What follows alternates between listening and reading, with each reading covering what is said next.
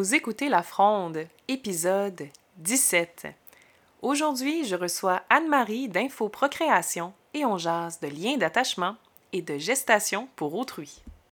Avant de te laisser à l'entrevue, je te présente un peu mon invité. Anne-Marie Lucas est fondatrice d'Info Procréation. C'est aussi la maman d'un enfant né par gestation pour autrui. Son parcours est inspirant et ça m'a vraiment fait plaisir de la recevoir sur le podcast. J'espère que toi aussi tu vas apprécier cette entrevue.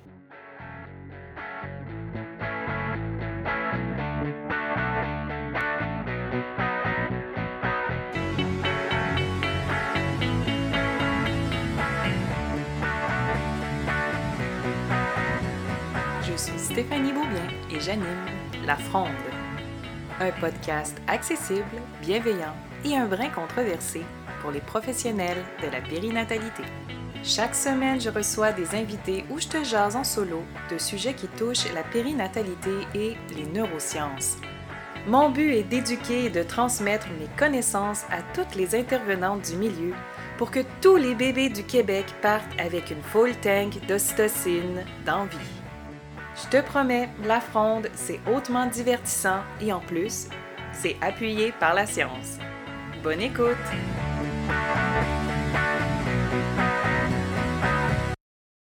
Si t'aimes la fronde, il y a de bonnes chances que tu vas apprécier aussi mes masterclass pour les pros de la périnatalité. Toutes les infos sur mon site web au stéphaniebeaubien.com. Salut Anne-Marie! Allô Stéphanie! Merci d'avoir accepté mon invitation de venir sur le podcast La Fronde.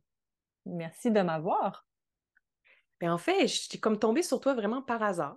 C'est vraiment comme ça que. En fait, je sais même plus par où, mais je sais que ça s'est fait, je pense, sur Facebook ou Instagram, je sais plus trop, là. C'est les femmes entrepreneurs.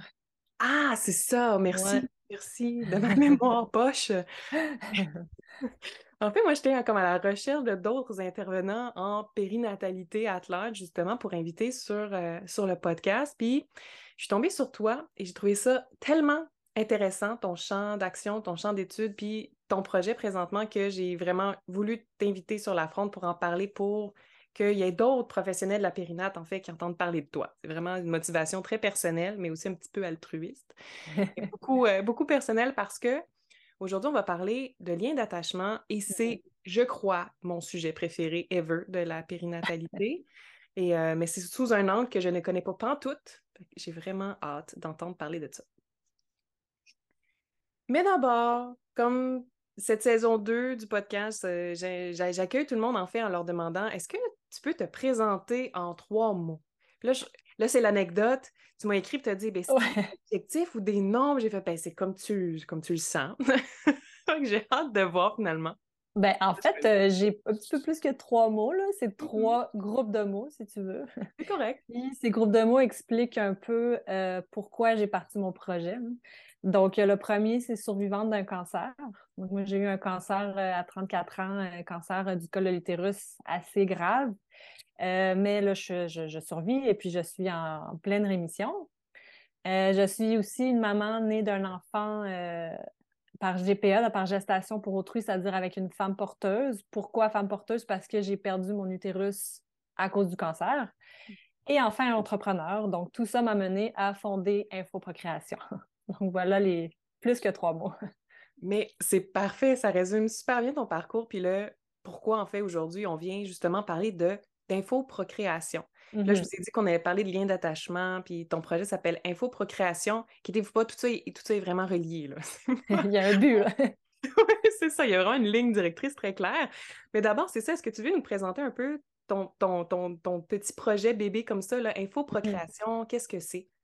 En fait, Infoprocréation, on accompagne les euh, couples euh, hétérosexuels infertiles, en fait, les couples infertiles, les personnes infertiles, même, même pas besoin d'être en couple, et les, euh, les, personnes de la communauté LGBTQ dans l'atteinte de la parentalité. Donc, plus précisément, c'est vraiment toutes les personnes qui ont recours à la procréation assistée. donc, on les accompagne parce qu'il existe vraiment peu de ressources pour ces personnes-là. Et ce que j'ai découvert dans mon propre parcours de procréation assistée, donc euh, j'ai voulu vraiment être une ressource autant informative que d'accompagner ces personnes-là. Donc voilà ce qu'on fait. Euh. C'est vraiment intéressant parce que c'est assez récurrent. En fait, là, je fais des guillemets que vous ne voyez pas, mais c'est récurrent comme chemin de vie de Mm-hmm. se tourner vers l'entrepreneuriat, de donner une Mm. solution à une problématique souvent qu'on a vécue nous-mêmes Ouais, dans notre cheminement, tu sais. Puis ça, ça résume bien, en fait, c'est toi, tu es comme dix pas en avant, dans le fond, des, des personnes à qui tu t'adresses. C'est parfait parce que tu as, Exact. marché le chemin qui marche, c'est ça. Exactement. Puis j'ai vraiment ressenti un besoin d'aider. euh, j'étais en grosse remise en question après mon cancer, euh, entre autres remise en question professionnelle. Puis ben c'est ça. J'ai pensé à ça. Puis je suis la première à faire ça au Québec. euh, euh, donc voilà. Yes, gros projet, gros objectif. Comment, au, au day-to-day, comment ça, comment ça fonctionne, infoprocréation? Comment, c'est quoi vos actions plus concrètes là, présentement? Si les gens, ils t'appellent, ils t'écrivent, comment ça marche? Ben en fait, euh, comment ça marche? euh, tu veux dire avec euh, les clients? Comment ça, comment un parcours avec un client fonctionne? Ben, en fait, comment, comment les gens tombent sur toi? Est-ce que, ben là, Ben- j'imagine qu'il y a plein de gens qui vont te découvrir. Oui, c'est ça. On est, ça fait, ça fait quelques, ça fait un peu avant le temps des fêtes. là. Je pense que c'était octobre ou novembre qu'on s'est officiellement lancé. Euh, donc, le site web, on a un site web en ligne qui est info-procréation.ca. Euh, on est sur Facebook et Instagram aussi, puis on a une infolettre. Donc, euh, mais toute euh, l'infolettre, les réseaux sociaux, tout ça, c'est sur notre site web. Donc, la meilleure façon d'avoir les contacts, c'est d'aller sur le site web. Puis, quelqu'un qui serait intéressé, on peut prendre un rendez-vous, comme une conversation de 20 minutes pour que je puisse expliquer c'est quoi nos services, puis un peu voir si ça match. C'est complètement gratuit. Puis, à partir de là, si la personne veut un service, on a des services. Donc, il y a deux séances. Il y a la séance d'introduction, c'est comme une ouverture de dossier où est-ce que là, moi, je veux vraiment apprendre à comprendre où est rendu le couple ou la personne dans son parcours et présenter un peu comment ça fonctionne. Il faut que je précise que pour le moment, moi, je commence avec la gestation pour autrui, donc les femmes, le recours avec des femmes porteuses, parce que c'est ce que moi j'ai vécu, puis je veux pas trop m'en mettre. Donc, on commence avec ça, puis éventuellement, ça va être toutes les branches de la procréation assistée. Ah oui, bien, une chose à la fois, hein, c'est correct. Ouais, c'est ça. Tu sais, je veux bien faire les choses, donc pour bien les faire, on y va petit à petit. Et Oui. euh, donc, c'est ça, c'est vraiment des séances, euh, des séances de consultation. Pour le moment, éventuellement, j'aimerais ça avoir des forfaits, euh, plus des forfaits clés en main. Euh, mais avant ça, encore une fois, on commence petit, donc des séances d'une heure ou deux heures, puis autant de fois que la personne veut. Donc, je ne sais pas si ça répond à la question. Oui, ça répond à la Ouais. question. J'étais en fait curieuse de voir un peu tu sais, ton, ton modèle, euh, ton modèle d'affaires là, par rapport à ça, Mhm. comment vous, euh, vous aidez euh, euh, plus concrètement comme ça avec les personnes qui sont en situation de justement comme les mères porteuses, qui est ta situation à toi, donc tu es encore mieux outillé en fait pour comprendre totalement le, le C'est ça. chemin euh, qui euh, le chemin que, qui sont en train de marcher. Que tu vas- Exact. Puis il y a vraiment beaucoup d'aspects euh, pour la gestation pour autrui, légaux, euh, financiers, euh, psychologiques, médicaux. là, C'est c'est vraiment complexe comme parcours. Euh, donc, on peut, pas- on peut facilement se perdre parce qu'il n'y a pas vraiment de ressources où il y en a, mais elles ne sont pas toutes fiables. Puis il y a un peu de contradiction parce que ce n'est pas réglementé. Donc, euh, c'est ça. C'est un, fourre-tout d'informations pour le moment. OK, donc Pas infoprocréation, là, mais mettons ce qu'on trouve en ligne. C'est ce que j'allais résumer. En fait, Infoprocréation devient un peu comme le pôle où on peut trouver de l'information pertinente, juste, et euh, avoir contact aussi avec euh, toi, en l'occurrence, l'autre bord du clavier, ou en, en, en présence comme ça, là, pour répondre en présence. C'est ouais, super, c'est vraiment chouette. C'est c'est vraiment chouette. Puis, tu sais, je t'invite aussi, pour parler d'infoprocréation, mais je t'ai demandé d'emblée, tu sais, toi, y a-tu un, un mythe, qui entoure la périnatalité, vu que c'est la, c'est un peu ma, ma ligne directrice là, de la Mhm. saison 2. Puis, ta réponse m'a vraiment jeté à terre. J'ai fait, ah ouais, on va parler de ça. Et on parle de lien d'attachement dans un Ouais. contexte d'adoption. Et euh, je vais te laisser, en fait, aller là-dessus. euh, Ouais. parler d'abord, tu sais, c'est quoi le, le mythe ou l'idée préconçue derrière ça, puis, puis, puis, puis continue. Je veux vraiment te, te C'est bon. laisser la Ben, parole. Déjà, je veux juste préciser, c'est pas juste adoption, c'est vraiment euh, dans le contexte où est-ce qu'il y a personne qui accouche dans le couple ou dans le- les parents. Que ce Mhm. soit un couple hétérosexuel ou un couple homosexuel qui adopte ou qui a recours à la gestation pour autrui, donc il n'y a pas d'accouchement. Mhm. Puis en fait, euh, il y a une recherche qui a été faite euh, par des neuropsychologues israéliens. Euh, ça a été publié en mai 2014 qui a euh, étudié l'activité cérébrale de ces couples-là, donc des couples hétérosexuels et homosexuels, et qui a, qui a, démontré en fait que la parentalité, c'est vraiment un choix et c'est pas juste biologique. et ils ont étudié, dans le fond, deux aspects de l'activité cérébrale. La première, ils ont testé le niveau d'ocytocine. Donc, l'ocytocine, c'est l'hormone euh, qui est déclenchée par l'accouchement. Bon, j'imagine que ta communauté doit le savoir, c'est quoi l'ocytocine? Donc, l'hormone des... Oui, c'est ça. Voilà. Puis c'est, souvent aussi l'hormone qu'on qui, qui, va attribuer l'attachement de la mère à l'enfant et vice-versa. Bien, ils ont étudié ce niveau de cytocine chez 80 couples hétérosexuels dont la femme a accouché. Euh, pendant un mois après la naissance. Puis ce qu'ils ont découvert, c'est que ce niveau d'hormones était aussi élevé chez le papa que chez la, mère qui avait accouché. Puis dans le fond, ce que ça démontre, c'est que ben, finalement, c'est ça, il y en a autant chez le père l'attachement est aussi élevé chez le père et l'enfant que la mère qui a accouché l'enfant. Mais il faut, il faut quand même que le parent s'implique. Donc, plus le parent s'implique, mère ou père, plus l'hormone s'active. Donc, c'est quand même intéressant. Donc, ça veut dire que tous les papas du monde qui n'ont pas accouché sont aussi attachés à leur enfant que la mère. Il y a autre chose aussi qui a été démontrée, puis moi, c'est ça que je trouve vraiment euh, beaucoup plus intéressant que la première chose que j'ai dit.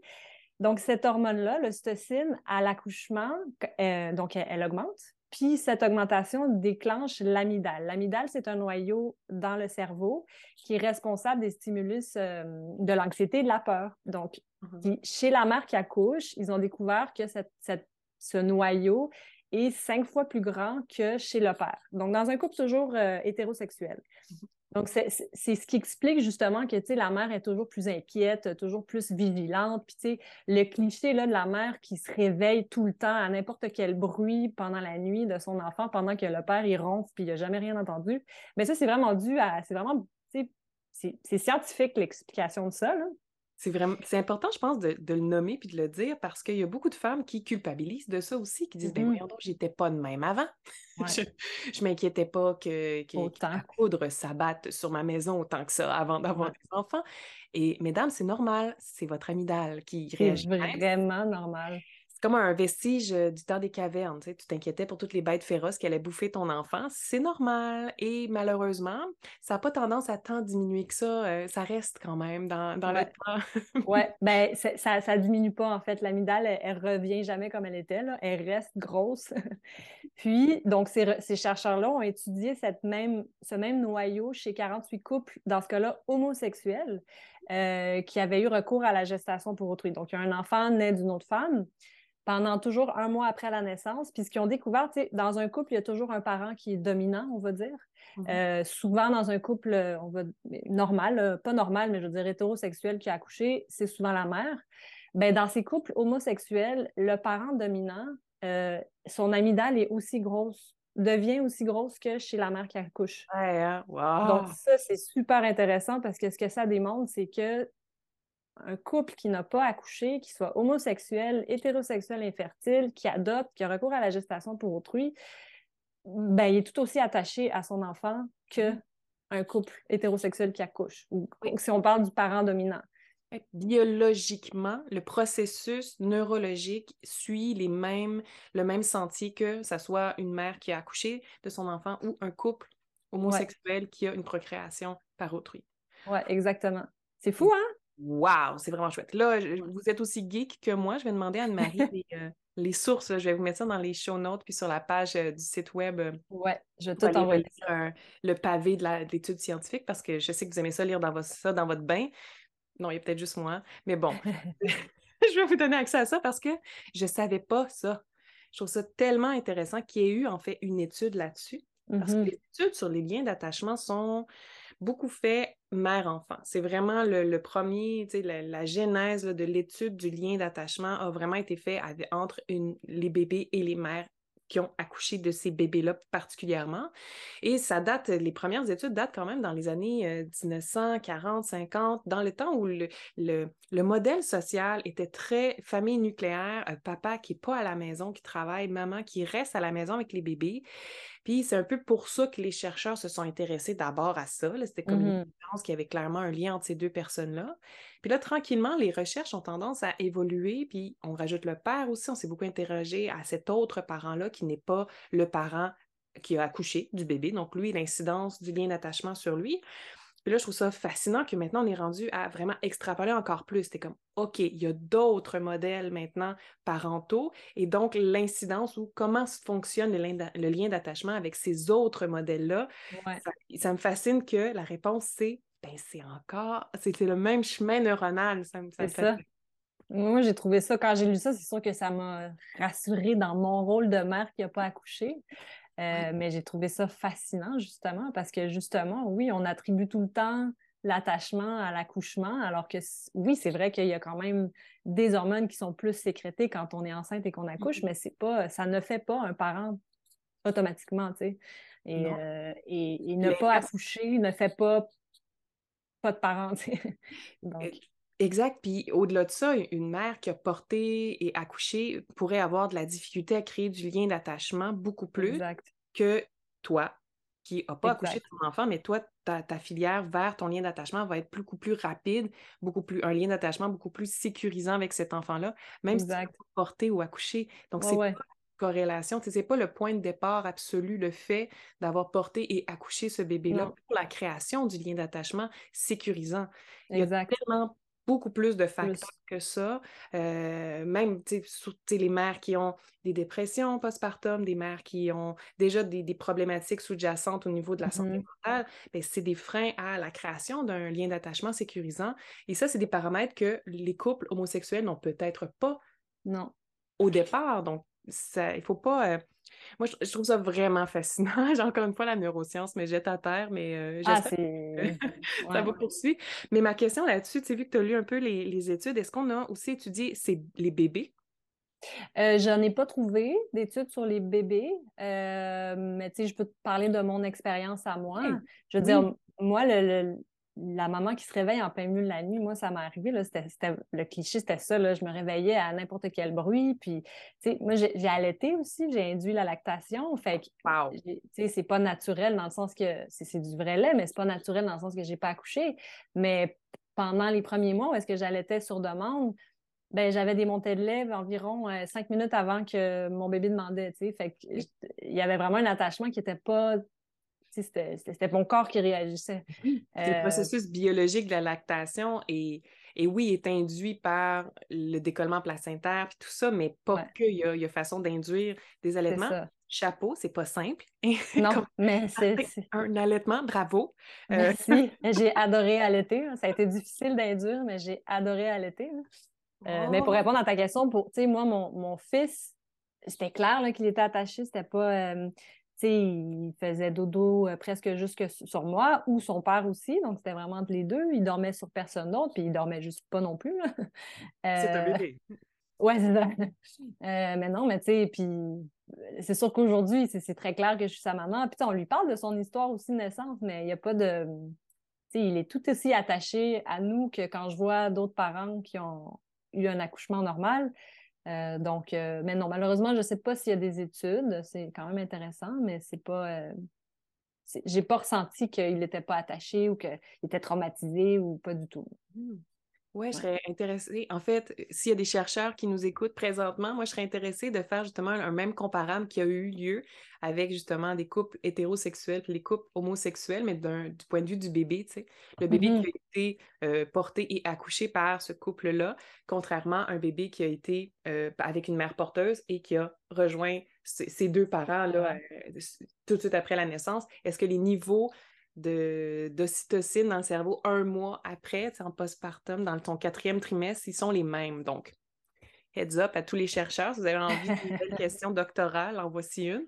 je trouve ça, je trouve ça tellement intéressant parce qu'on en parle de plus en plus du lien d'attachement. Mmh. On parle de plus en plus aussi, euh, et des fois, ça fait un peu comme une injonction, en fait. Donc, on, vient euh, dire aux parents, mais tu sais, c'est super important que ton enfant ait un lien d'attachement sécurisant parce que sinon, ça veut dire qu'il va se passer mille affaires après. Ouais. Je trouve que ça vient nous donner comme un poids supplémentaire, des fois, sur les épaules euh, des parents, même les parents qui ont que, que la mère a. Accouche, ouais, c'est ça.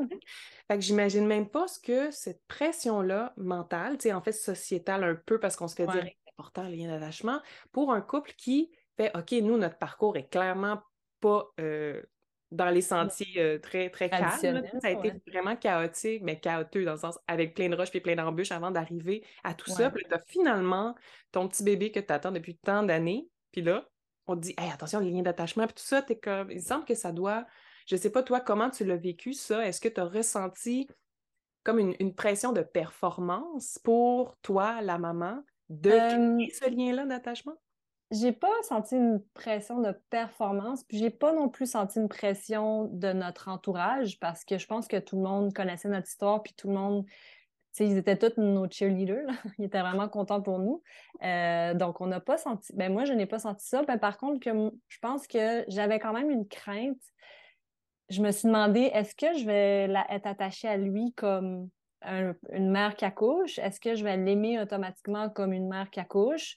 Puis ce qui s'est passé dans le fond, c'est que quand mon fils est né, on était là à l'accouchement, il est né dans la maison de, notre femme porteuse. Euh, puis on était là, puis elle a poussé, euh, j'étais juste à côté d'elle, puis tu sais, j'avais, j'étais comme euh, les, seins à l'air, là, parce que j'allais allaiter. prêt pour le ça, j'étais, tu sais, ma chemise était ouverte et tout, puis bon. puis la première, c'est vraiment drôle parce que là, il est sorti, puis notre entente, c'était que moi, j'étais la première à le porter, à le prendre dans mes bras. Mm-hmm. Et mon chum était celui qui allait couper le cordon ombilical. Euh, c'était notre plan de naissance, puis que, c'était exactement ça qui s'est passé. Quand il est né, quand il est sorti, la première chose que j'ai remarqué, c'est que waouh, il y a un gros nez. C'est vraiment la première chose que j'ai remarqué. puis c'est drôle parce que dans ma famille, on, a comme un running gag qui a le plus gros nez, tu sais, puis on, rit de ça beaucoup. Fait que c'est vraiment drôle que j'ai pensé ça la première fois, puis dès qu'il est sorti. Puis après ça, il est sorti, je l'ai pris. Puis je te dirais que j'ai pas. Je me j'ai senti que j'ai senti comme une, une, protection. Je me suis sentie protectrice dès le début, mmh. mais l'amour est venu progressivement. Mm-hmm. Puis c'est assez vite, là. Je pense que, tu sais, euh, six heures après, là, tu sais, puis c'était exponentiel, là. Plus les minutes avançaient, plus je l'aimais, mais j'ai pas ressenti de l'amour instantané dès le début. Mais en parlant des femmes à d'autres mamans, quand je racontais ça à d'autres mamans qui, elles, ont accouché, ben j'en ai beaucoup qui m'ont dit, mais moi non plus, c'est pas comme ça que ça s'est passé. J'ai pas ressenti un coup de foudre instantané. Euh. Fait que ça, ça m'a beaucoup rassurée parce que c'est sûr qu'au début, je pensais que, oh mon Dieu, est-ce que c'est parce que j'ai pas accouché? Mais en parlant des femmes qui avaient accouché, puis ben, je me suis rendu compte que peut-être, probablement que si j'avais accouché, la même chose se serait produite. Oui, euh, peut-être regarder son nez pareil. Et c'est ça. Puis j'aurais peut-être pas fait comme où le coup de foudre à la seconde qui est sorti, tu sais. Effectivement. Euh, mais comme je dis, l'amour est venu vraiment de façon exponentielle. Puis ma crainte de, de ma crainte, tu sais, ah, est-ce que je vais l'aimer autant ou est-ce que je vais être autant attachée que si je l'avais porté, c'était avant l'accouchement. Mais à partir du moment de l'accouchement, ça, c'est comme, c'est disparu, tu sais. Puis j'avais aussi la crainte, est-ce que lui va être attaché à moi autant que si j'avais accouché? Mais ça aussi, c'est disparu parce que là, je l'ai vécu. Puis je veux dire, on était en symbiose, vraiment en symbiose. Puis j'ai appris quelque chose que je ne savais pas avant l'accouchement, que les, les mères qui accouchent, pendant les premières semaines ou les premiers mois, ressentent un besoin intense d'avoir leur enfant dans leurs bras. Puis ça, je pense que c'est dû à l'ocytocine puis à l'allaitement. Mais moi, je l'ai ressenti, ça. Puis je me, je me souviens, euh, il y avait deux semaines, puis euh, mes parents étaient venus, puis ma soeur était venue, puis tout le monde voulait le prendre. Puis je veux dire, ça me brûlait les avant-bras comme, tu sais, je, le voulais, là, je voulais le prendre, tu sais. Puis c'était inexplicable, puis je comprenais pas. C'est après que j'ai, je sais plus où est-ce que j'ai lu ça, puis peut-être que je sais pas si, euh, tu sais, est-ce que c'est quelque chose, je sais pas, mais c'est vraiment, c'est ça, c'est cette espèce de, de, besoin physique de tenir le nouveau-né. Ça, je l'ai vraiment senti. Fait c'est vraiment, euh, ça s'est évaporé à partir de la naissance, mais c'était vraiment avant, mais je pense pas que c'était la société ou mon entourage, je pense que c'était vraiment plus moi qui se posais la question. Hmm. Puisque, c'était quand même, tu sais, j'allais quand même pas accoucher, puis ça a été quand même un deuil de pas pouvoir accoucher, puis c'est quand même, tu sais, ça s'est fait euh, très rapidement, là, la perte de mon utérus. J'ai pas eu le temps de processer tout ça non plus. Euh, ouais, donc... Oui, parce que tu étais jeune, tu étais encore en âge d'une femme qui peut procréer, avoir, euh, mmh porter tes enfants, en fait. C'est comme tout un, chemin qui, moi, je vois ton chemin, tu sais, avec beaucoup de, virages, de, tournants, mais finalement, la finalité, tu sais, elle est super belle. tu me racontes le moment de la, naissance de ton, de ton fils, puis je suis comme, oh, ça doit être tellement beau comme moment. Ah, mais c'était le plus beau jour de ma vie à ce jour-là. C'était vraiment une belle naissance, un beau moment, puis j'ai un beau souvenir de ça. Puis je suis fière de raconter ça à mon fils, puis je suis fière de le raconter, tu sais, à toi, à tout le monde, parce que c'était en effet un, super beau moment, tu sais. Fait que même si j'ai pas moi accouché, j'en garde un souvenir incroyable, tu sais. Puis mais oui, parce que tu étais aux premières là, je veux dire, tu étais autant dans l'action, là. Bien, là, je fais des dans l'action, là, OK, on s'entend, mais tu étais là, corps et âme, avec cette, cette femme qui a porté ton fils. Mais ensuite, dès qu'il est, est, arrivé dans le monde aérien, la transition, elle s'est faite directement à, toi à ce moment-là. Tu es la première à, faire le, ce qu'on parle vraiment le pot à pot. Euh, le pot à pot, oui et, euh, euh, immédiat, là, le pot vraiment directement après la naissance, c'est toi qui le fais, puis on sait, selon les recherches aussi qui ont été faites là-dessus, que c'est à ce moment-là, vu que l'accouchement génère comme une espèce de gros boom d'ocytocine. C'est les, 60% mmh plus élevés pour, dans le cerveau de la mère. Mais ce que les gens ne comprennent pas ou saisissent pas, c'est que cette hormone-là, elle transite dans le placenta. Donc, il y a aussi le mmh bébé qui a comme un shoot d'ocytocine quand il naît, qui lui permet d'être éveillé, d'ouvrir les yeux et de vouloir bander, connecter avec la mmh première la première humaine, personne, la première personne, parce qu'il se dit ma vie en dépend. Ils sont faits comme ça. Il faut se rappeler que c'est des petits euh, bébés sapiens qui n'ont aucune idée là, qu'ils naissent dans un environnement où il n'y a pas de bêtes féroces, euh, qui tout ça. Mais nos processus biologiques sont encore ancrés de ça, autant chez le bébé que chez la mère qui mmh accouche. Et que, comme tu l'as raconté, chez n'importe quelle personne qui devient parent à ce moment-là. On devient, tu sais, au niveau de l'amidale, c'est que tu deviens aux aguets, tu guettes ta caverne.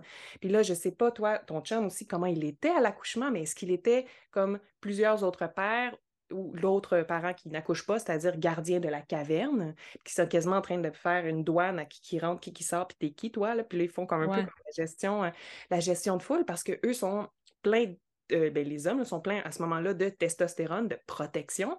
Puis une mmh fois que le bébé naît, l'ocytocine comme spill partout.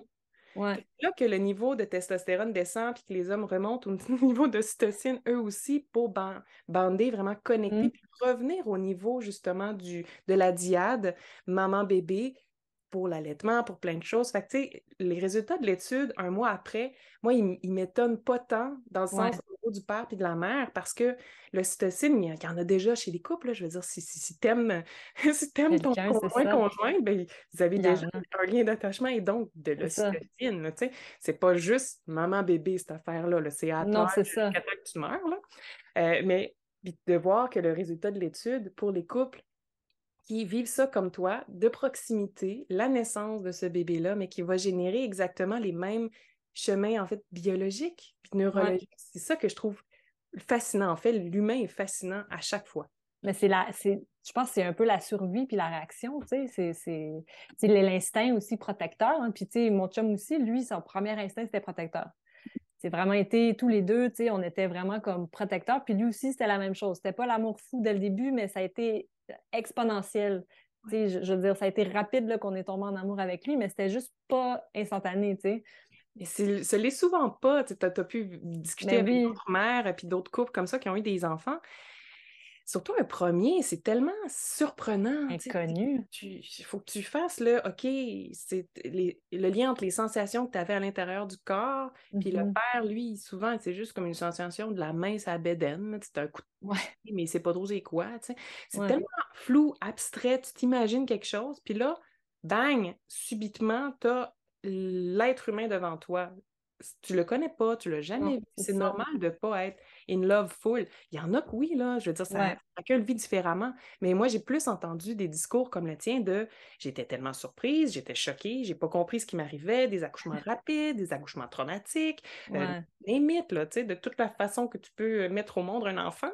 Puis là, après ça, il y a une, il y a, une courbe exponentielle au niveau de la puis au niveau euh, de l'amour réel que tu portes à, ce bébé-là. C'est pas. Euh, moi, je trouve que ça, ça réconforte en fait sur ben, peu importe comment se passe l'accouchement, comme tu l'as voulu, comme tu n'as pas voulu, peu importe les circonstances, mais ça n'influence pas de A à Z l'amour et l'attachement et le lien d'attachement avec ce bébé-là. C'est ça qui est beau. C'est pas couler dans le béton. Tu peux toujours en rajouter des couches d'ocytocine. C'est vraiment ça. Puis, ouais. Puis moi, ça m'a vraiment réconforté de savoir que même, même les femmes qui ont accouché ne sont pas tombées en amour avec leur enfant à la minute qu'il est sorti. Mm-hmm. Puis, ouais. Pas comme dans les films, là, tu sais. non, c'est vraiment pas comme dans les films. Puis moi, j'ai hâte de dire à mon fils, tu sais quoi, la première chose que j'ai remarqué, c'est ton gros nez comme le mien. oui. Mon premier bébé, mon chum comptait les orteils, pour être sûr qu'elle. Vous savez pas le sexe, c'était un sexe surprise, mais on a checké s'il y avait tous ses doigts et ses orteils avant. Avant de voir si c'était quel sexe? ouais, ouais. c'est ça. C'est pas. Euh, c'est ça, chaque personne le vit à sa façon, selon son, son parcours à lui, tu sais. Mm-hmm. Et la réponse, c'est ça dépend. Encore une fois, c'est toujours ça. Toutes les réponses sont bonnes là-dedans. Toutes les, les chemins sont bons. Ouais. Vraiment. Et on va euh, bientôt manquer de temps. Mais euh, c'était tellement intéressant. Anne-Marie, merci vraiment beaucoup d'être venue faire, mais en fait, nous raconter ton histoire. Vraiment, ça. Moi, j'étais. Tu m'avais écrit un peu là, comme ça ton histoire. C'est tellement inspirant et intéressant parce que c'est rare. En fait, moi, j'ai pas eu euh, contact avec justement des couples qui avaient eu le, parcours que vous avez eu. Puis je trouvais ça important de venir en parler sur le lien d'attachement en plus, ça rajoute une couche de sens puis euh, de déculpabilisation pour tout le monde qui, a un bébé pour la première fois puis qui se demande s'ils vont être in love. Euh, exact. Vraiment. Mais moi, je pense que c'est important. Merci de m'avoir permis d'en parler parce que justement, tu sais, notre histoire, euh, c'est quand même. il n'y en a pas beaucoup, mais il y en a quand même. Ça reste quand même tabou. Tu sais, tout ce qui est infertilité, c'est très tabou. donc, c'est ça que l'Infoprocréation veut faire aussi, c'est un peu briser ce tabou-là. Puis, tu sais, faire comprendre qu'il y a d'autres façons d'avoir des familles, puis qu'on est tous attachés à nos enfants, peu importe comment on, les met au monde. Ah oui, c'est une très belle phrase de la fin. Je, vais te parce que je la trouve super belle. Et avant de laisser tous les auditeurs, j'aimerais que tu juste nous rappelles en fait comment rentrer en contact avec toi avec Info Procréation. Puis je vais mettre tout ça aussi dans les show notes de l'épisode pour que vous puissiez aller cliquer. Parfait. Donc, euh, on peut aller sur mon site Internet, euh, le site Internet d'InfoProcréation, c'est info-procréation.ca. Euh, on a aussi un Facebook, même chose, info-procréation, Instagram, info-procréation, pas de tiret. Et on a l'infolette. Pour s'inscrire à l'infolette, on peut aller sur le site Internet, puis il va y avoir une bulle qui va popper. donc, c'est vraiment la meilleure façon. Il y a tous nos coordonnées aussi sur le site Internet. Super. Un grand merci, Anne-Marie, de ta généreuse présence sur le podcast. Merci à toi. Et pour tous les auditeurs, n'hésitez pas à partager cet épisode avec des familles, surtout si tu es un professionnel de la périnate qui accompagne un couple justement en infertilité ou en euh, processus de procréation. N'hésitez pas à partager le site web d'Info Procréation ou même cet épisode de podcast pour entendre le super témoignage d'Anne-Marie et vraiment parler de ce lien d'attachement-là. Des fois, c'est une peur sous-jacente qu'on a, mais on comprend bien que ben, chacun a son chemin de, vers, euh, vers l'amour et vers le lien d'attachement avec son bébé. Donc euh, voilà, ça, ça clôt l'épisode d'aujourd'hui. On, on se revoit la semaine prochaine. Bye Anne-Marie. Bye bye. T'as aimé l'épisode d'aujourd'hui? Ben, sûrement si tu l'as écouté jusqu'ici. Ben, n'hésite pas à t'abonner et surtout à me laisser un avis sur ta plateforme d'écoute préférée. Ça fait une vraie différence pour faire découvrir le podcast à tous les professionnels de la périnatalité. Bye!